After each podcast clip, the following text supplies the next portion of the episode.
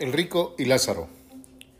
Para entender un poco la parábola del rico y Lázaro, debemos tratar de entender algunos conceptos que quizás nos confundan.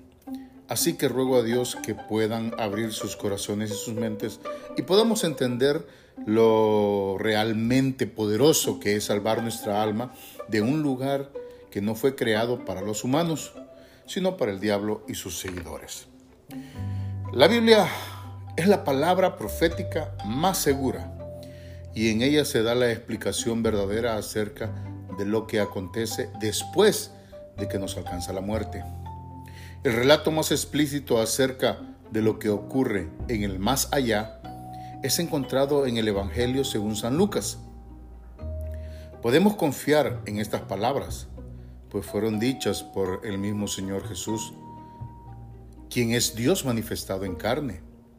Nuestro Señor Jesús, como el Dios eterno que es, tiene todo el conocimiento y solo Él podía darnos indicaciones precisas de lo que ocurre una vez que el hombre muere. Solo Jesús tiene la potestad de revelarnos lo que ocurre después de la muerte, pues Él es la verdad. Y eso pues nos lo confirma en Juan 14:6, cuando dice, Jesús le respondió, yo soy el camino, la verdad y la vida. Sin mí, nadie puede llegar a Dios Padre. ¿Escuchaste? Sin mí, nadie puede llegar a Dios Padre. Sin Él. El conocimiento que tenían los judíos acerca de este asunto era limitado.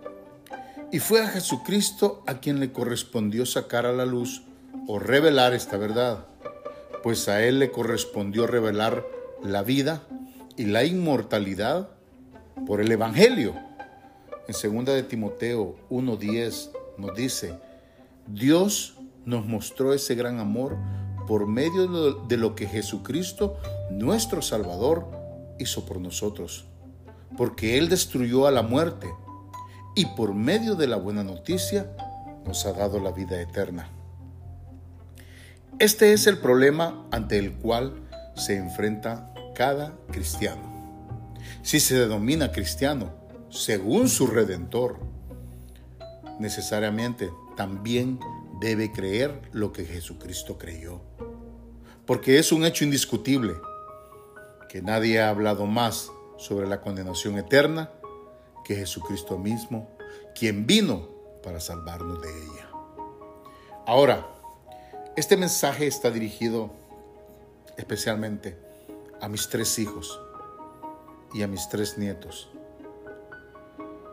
porque sé que lo necesitarán en algún momento de su vida y estará ahí para responder algunas de sus preguntas. Y trataré de explicar, ya que en la Biblia existen diversos términos para el estado del ser humano en el más allá.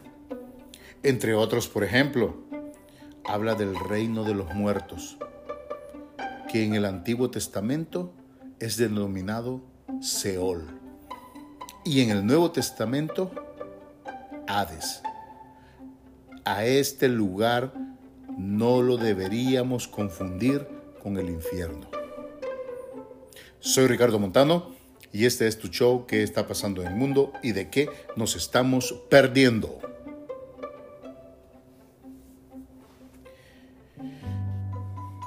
Escribir sobre el infierno es necesario justamente en nuestros días, en que el razonamiento, yo creo que ya lo han escuchado, políticamente correcto,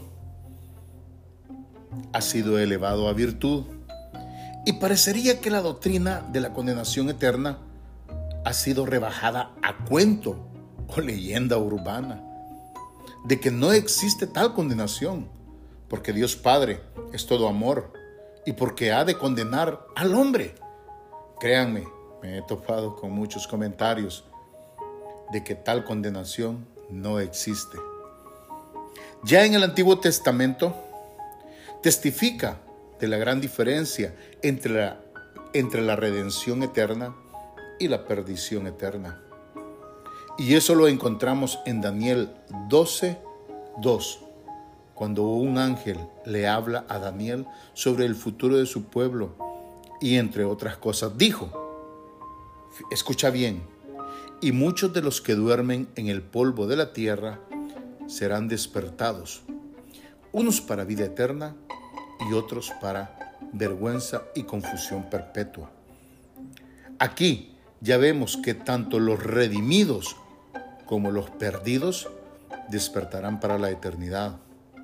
En Mateo 25, 46, Jesús mismo contrasta el castigo eterno con la vida eterna, cuando dice, entonces irán estos al tormento eterno y los justos a la vida eterna.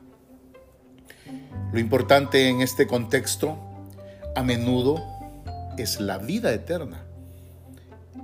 Es mencionada primero. La vida, escucha bien, es la meta de Dios con el ser humano, no la condenación. Escucha bien, la vida es la meta de Dios con el ser humano, no condenar al ser humano. ¿Sabes por qué? El ser humano fue creado para el paraíso y la eterna comunión con Dios, no para la perdición eterna, que según nuestro Señor Jesús, en realidad es la prisión futura para el diablo y sus ángeles, como lo leemos en Mateo 25:41, cuando él dice, luego les diré a los malvados, aléjense de mí, lo único que pueden esperar de Dios es castigo, váyanse al fuego que nunca se apaga, al fuego que Dios preparó para el diablo y sus ayudantes. Cuando Dios hizo la tierra, la creó única y exclusiva para el hombre, con el cual tenía una relación de amistad hasta que Satanás lo separó de él. Muchos conocen la historia. ¿Qué pasó aquí? La serpiente llegó y comieron del fruto que no deberían comer. Entonces el hombre fue separado de Dios y fue corrido del Edén. Y ahí empezó la separación de Dios y el hombre. Y eso, entre otras cosas, también constituye el horror del infierno. Es un lugar, escucha bien, que no fue pensado para los humanos. Y los hombres no fueron hechos para el infierno. Como ya lo dijimos antes, fue nada menos que Jesús quien habló mucho del infierno y advirtió del mismo. Te digo un pasaje más de entre muchos. No teman a los que matan el cuerpo, pero no pueden matar el alma. Más bien teman a los a aquel que puede destruir tanto el alma como el cuerpo en el infierno. ¿Estás oyendo? Hay que temer a aquellos que pueden destruir el alma y el cuerpo y que te van a poner en el infierno. Ahora, en la Biblia existen, y aquí vamos a entrar un poquito, eh, pues creo que en tema, no vamos a desarrollar a fondo, pero son términos que están ahí en la Biblia. En la Biblia existen diversos términos para el estado del ser humano en el más allá. Entre otros, por ejemplo, habla del reino de los muertos, que en el Antiguo Testamento es denominado Seol y en el Nuevo Testamento Hades a este lugar no se le debe de confundir con el infierno. No es el infierno. El reino de los muertos es el lugar de estadía de las almas de aquellos que no conocen a Dios como su Padre y que allí esperan el juicio final. Fíjate, son aquellos que murieron desconociendo que existía un Dios todopoderoso sobre la tierra. Ahora, hay tres términos más bien importantes. Fíjate, el término paraíso. Jesús la utiliza. ¿Cuándo la utiliza? Cuando está en la cruz, este, al lado de los dos ladrones, y uno le, le dice, Señor, que en el hebreo quiere decir curios, le llamó mi Señor, cuando estés en el paraíso, acuérdate de mí. Y esta es la respuesta que Jesús le da. Fíjate, este hombre en la cruz estaba creyendo en él. ¿Cómo es la salvación? Más nada menos nada. Dios le dio la salvación en ese momento solo por creer en él. Fíjate lo que le contesta Jesús. De cierto te digo que hoy estarás conmigo en el paraíso. Pero también nos enseñó otro término, que es el seno de Abraham. Entonces, y esto se relaciona mucho con Lázaro y el rico, donde dice, aconteció que murió el pobre y fue llevado por los ángeles al seno de Abraham. Murió también el rico y fue sepultado. El seno de Abraham. También existe otro término, que es el término debajo del altar. Creo que este no lo, no lo conocían muchos. Debajo del altar. ¿Dónde está eso? Cuando se abren los sellos. Allá en Apocalipsis, capítulo 6, versículo 9, que dice, cuando abrió el quinto sello, vi debajo del altar, escucha bien, las almas de los que habían sido muertos a causa de las palabras de Dios y del testimonio que ellos tenían. Hoy, escucha, a causa habían muerto por el testimonio de Dios. No obstante, estos tres términos que son paraíso, seno de Abraham y debajo del altar, designan el lugar de las personas convertidas, creyentes en Jesucristo, antes de su resurrección física. Ahora, tú me preguntarás, bueno, ¿cómo se salvaba la gente antes de Jesucristo? Sencillo. Fíjate, la gente antes de Jesucristo se salvaba creyendo que el Mesías vendría. ¿Cómo te salvas ahora tú? Ahora tú te salvas creyendo que el Mesías ya vino. Porque tú no lo has visto. Estás creyendo que Jesucristo vino hace dos mil años. Entonces, la gente de antes, ¿cómo se salvaba? Creyendo en que el Mesías iba a venir y esperaban esa esperanza. Entonces ellos seguían la ley, porque en la ley estaba escrito que el Mesías iba a venir. Entonces ellos esperaban en la ley. Así es como se salvaban. Ahora, fíjate, por eso Abraham, volviendo al rico, y, a Lázaro, está Abraham, el seno de Abraham, y el rico habla con Abraham. Y cuando está hablando con Abraham, él le contesta, ya estando en el lugar de tormento, el rico le dice, a los profetas tienen que los escuchen a ellos. Fíjate, mira, el, hombre, el hombre rico le dice, Abraham, mira, este, dame chance de ir a decirle a, a, esta gente, a mis hermanos, a mi familia, para que no vengan a este lugar. Viene Abraham y le contesta, no, porque hay una gran cima separada entre nosotros dos. Para eso tienen a los profetas, que los escuchen a ellos.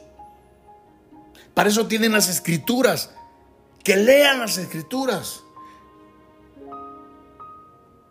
Ahora, fíjate, hubo gente como Abraham, Isaac, Jacob, Moisés, Josué, Josué, José, Gedeón, Nehemías, Elías, Eliseo, David, Salomón, Sansón. Fíjate, en todos esos relatos Dios Padre está con esos hombres y con el pueblo de Israel todos los pueblos que tuvieron algún contacto con el pueblo judío antes de Jesucristo sabían que el Dios de Israel era el más poderoso de todo el mundo antiguo. Siempre había un representante de Israel en cada corte o en cada imperio. Con Ciro el Grande, ahí estaba alguien Ciro conoció el Dios de los judíos. Babilonia, Nabucodonosor conoció el Dios de los judíos. Moisés con Ramsés, los egipcios conocieron el poder de los judíos. Sabían que el Dios de los judíos era el Dios a quien había que seguir. Si te das cuenta, sí, hubo mucha gente que tuvo contacto con el pueblo judío, sabían que el Dios de los judíos era el Dios viviente. El Dios de Israel era el más poderoso de todo el mundo antiguo. Te leo, segunda de Crónicas, solo un versículo de los miles que hay en el Antiguo Testamento. Escucha bien, cuando los demás pueblos de la región se enteraron de que Dios mismo había peleado contra los enemigos de Israel, oí bien, que Dios mismo había peleado contra los enemigos de Israel, tuvieron mucho miedo. Los pueblos sabían que Dios peleaba por Israel. Si el mundo antiguo sabía quién era Dios Padre, si escucharon de su poder y si sabían que era el único Dios viviente. ¿Cuántos habrán creído? No lo sé. Pero que escucharon, escucharon del único Dios viviente. Soy Ricardo Montano y este es tu show ¿Qué está pasando en el mundo? Si recibes a Jesucristo como tu Salvador personal, ve y escucha el episodio Salva tu alma, el infierno te busca. Y en el próximo episodio seguiremos desarrollando el rico y Lázaro. Entrega tu alma a Jesús. Es la única manera de poder salvarte de las garras del infierno. Por el pronto regreso de nuestro Señor Jesucristo, hasta el próximo episodio que seguiremos desarrollando nuevamente el rico y Lázaro.